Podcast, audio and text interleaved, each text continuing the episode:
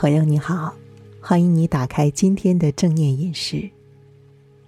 我是楚笑，很高兴你回到这里。今天我们继续来说，你为什么会继续吃呢？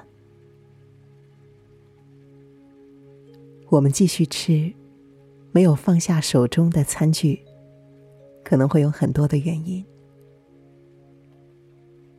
还没吃饱，还没有吃满足，因为别人也在吃，因为没有吃完，没有吃完盘中的食物，等等，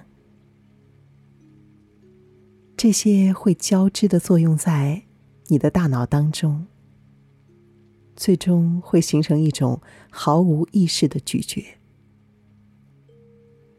等你终于停下的时候，感觉到已经吃多了。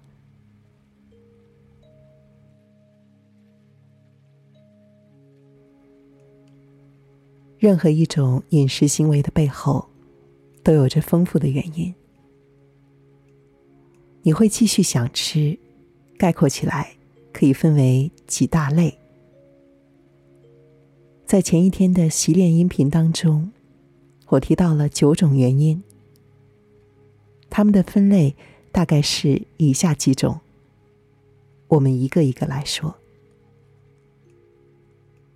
第一类是社交压力，比如说别人、家人、朋友都还在吃，他们还没有停下来，你为了要和他们保持一致，或者。不吃，你也没有什么别的事情可做。干聊天似乎挺尴尬的，所以你继续在吃，尽管你已经饱了。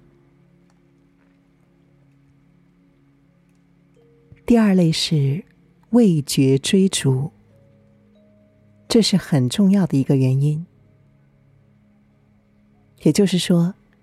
在你刚刚开始吃某种食物的时候，好奇、饥饿，使你感受到了异常的美味，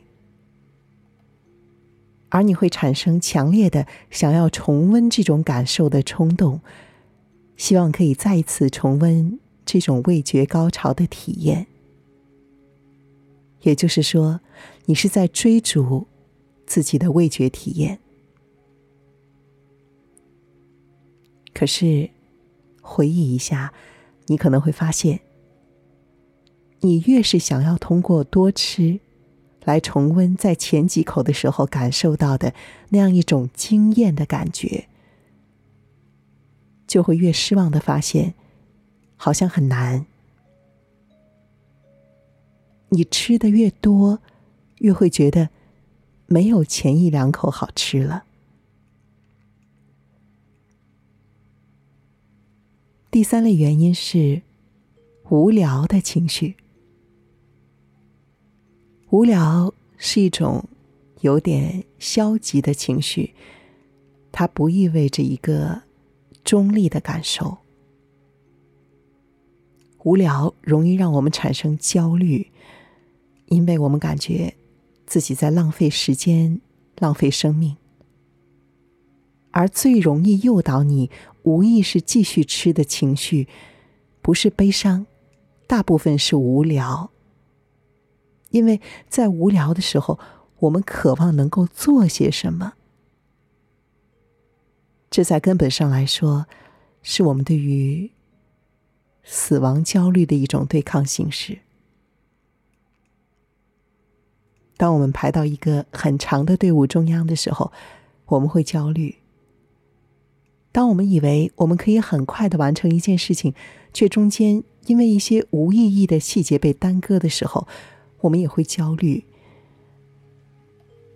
我们那样的担心浪费生命、浪费时间，终极原因是对于生命有尽的觉察，而死亡焦虑也是造成我们很多烦恼的一个根本的潜在的驱动力。吃东西会让我们产生一种我正在做些什么的成就感。这也可以用来解答为什么我们在压力很大的时候会很渴望吃东西。尽管吃东西对于解决你当下的难题可能并没有实在的用处，但是它会让你产生一种我正在做些什么，而没有在原地无动于衷的心理安慰。第四类原因是无意识的道德评判，因为我点了，我购买了，我不能浪费，我必须要吃完。我不能浪费是植入在很多人脑海当中的一个核心信念，甚至已经成为了我们身体内部的一个声音。它容易成为一种评判，浪费是可耻的，浪费有罪，浪费的人很不好。我是好的，我不能够浪费。好，我想我们可以再来看一看“浪费”这个词是什么意思。我们先来回顾一下。食物被我们摄入，再排出的过程。从物质循环的角度来说，你让食物进入体内，经过消化、吸收之后排出，还是说你把它们留在餐盘里作为厨余垃圾回收？它们最终的归途都是回到土壤、天空和水。当中去，其实是一样的。只不过，如果你把它们全部吃下去，相当于让它们进入你的身体走了一遭。身体需要消耗一些能量去处理这些食物，吸收它们当中的营养物质。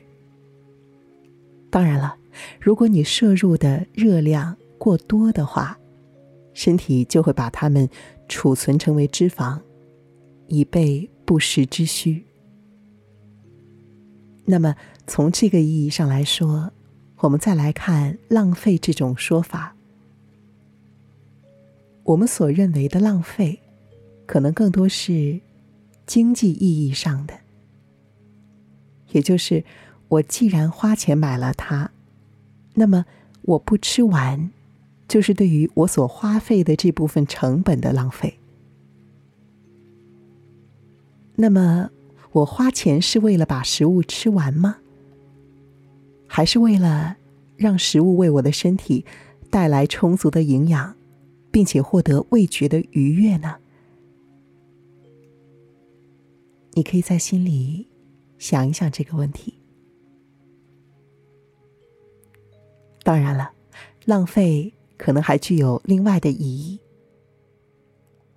比如说，自然辛辛苦苦的给予太阳、水分、养分，让这些植物啊、动物啊生长，之后要经历很多人的手，比如说培养、收割，最后进入厨房做成食物，这中间经历了很多的环节。我们把它们全部吃完，是对于大自然以及对于准备食物的人的尊重，也是对于粮食的尊重。也有人会说：“你知不知道，在非洲还有人吃不饱饭呢？”不过不要紧张，不要评判，我们可以试着换个思路想一想。首先，自然让植物生长。如果我们拿植物来举例子的话，农民会栽培这些植物，厨师进行烹饪。如果说他们都有一个最终的目的，是希望最终的你能够享受到这些食物，那么把它们吃到让自己的身体觉得过于撑了，很不舒服，会是这些人的愿望吗？我们可以再换一个思路想一想：如果你所指的不浪费是指不浪费已经准备好的食物，不然的话，他们就要被倒掉了，很可惜。那么，如果这个餐厅今天进了十斤的肉，这些肉如果不被食客全部的点完，就要处理掉，就像面包店会处理没有卖掉的面包。那么，你是否也要把这十斤肉，这剩下的所有面包，全部吃完呢？关于非洲的问题，你有没有把面前的食物吃完，并不能够决定他们是否会继续挨饿。有这样的同理心，很值得赞赏。只是有的时候，事物之间的关联。并不是我们所臆想的那样。当我们这样去看的时候，我们会发现，所谓的不浪费，似乎应该被重新的认识和定义。如果你愿意的话，我可以说一说我对于不浪费的认识。我所认为的不浪费呢，是指我会根据。我当时的饥饿程度，以及我通常所需要的食量，在点菜的时候就选取适合的食物，适当的分量。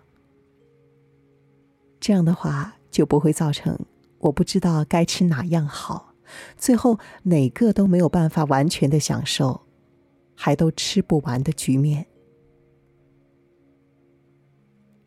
如果某一次你不小心点多了，那么没有关系，下一次的时候，你就会有充分的经验。你会注意自己最想吃的是什么，自己能够吃多少，这样子就好了。不必让每一顿饭都背上沉重的道德意义和负担。还是那句话，不要评判，只是观察。你不是做了某一件错事，你是获得了某一个重要的经验。好，在刚刚我所提到的几大类原因当中，有一项叫做对于味觉的追逐。这就是我们今天习练的内容。在今天的习练部分，我想和你一起发现。你的味觉高潮和巅峰会在什么时候出现？当我们吃某种食物的时候，我们的享受感会有怎样的变化？这个洗练很有意思，请跟我来。